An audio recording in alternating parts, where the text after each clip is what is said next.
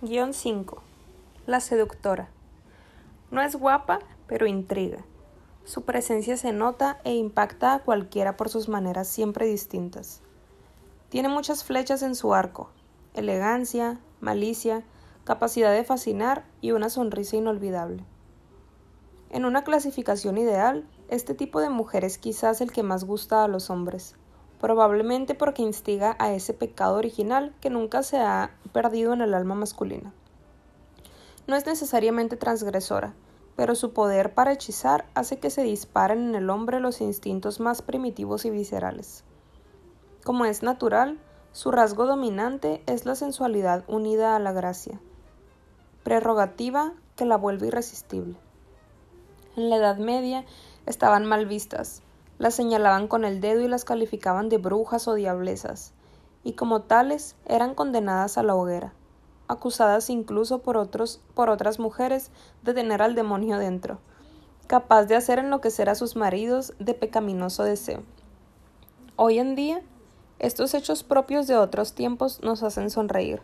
Las costumbres sexuales han perdido buena parte de su exceso de rigidez y en Occidente han llegado a ser incluso demasiado laxas. A las seductoras ya no las condenan a la hoguera ni siquiera a las demás mujeres.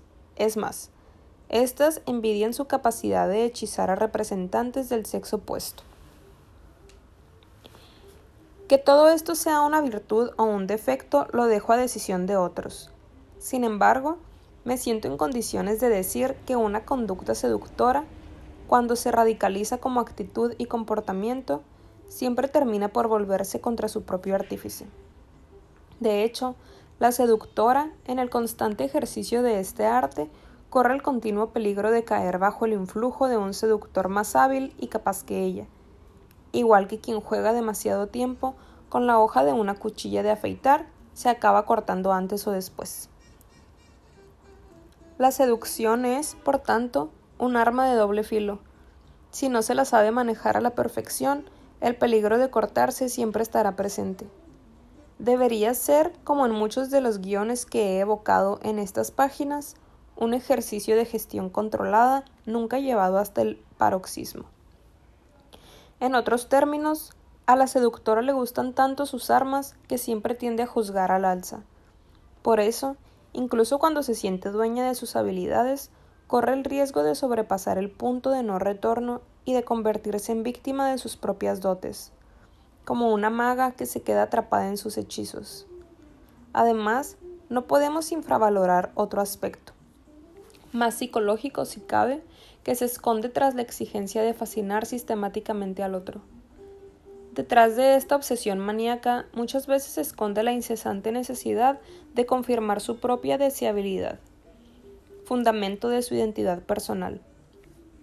Por este motivo, cuanto más eficaz sea el acto de seducción, más importante y capaz la hará sentir, aunque al mismo tiempo éste se convierte en un comportamiento indispensable. Si aplicamos todo esto a la realidad de las dinámicas del amor, podemos observar algunas evoluciones muy frecuentes. La primera, y también la más intuitiva, es que a la pareja de una seductora se le condiciona a vivir constantemente bajo la espada de Damocles de la infidelidad, al menos en intención y así, al vivir con una hechicera, quien más y quien menos desarrolla un estado paranoico de celos que lo conduce a volverse posesivo, cuando no agresivo, con frecuentes explosiones de auténtica violencia. La segunda evolución, aunque no menos importante, inducida por el guion de la seductora, es que en la mujer emerge una infidelidad a todas luces congénita, precisamente porque pierde de todo el control de su ser sobre su seducción y termina por sucumbir a toda adulación más o menos velada. Llegados a este punto, las lectoras que más han enviado que más han envidiado a alguna amiga particularmente dada a interpretar este guion podrán animarse por el hecho de que, también en este caso, el increíblemente bello se transforma en bestia, y porque hasta una habilidad tan refinada, si no se compensa con otras virtudes en un delicado equilibrio, puede volverse autodestructiva.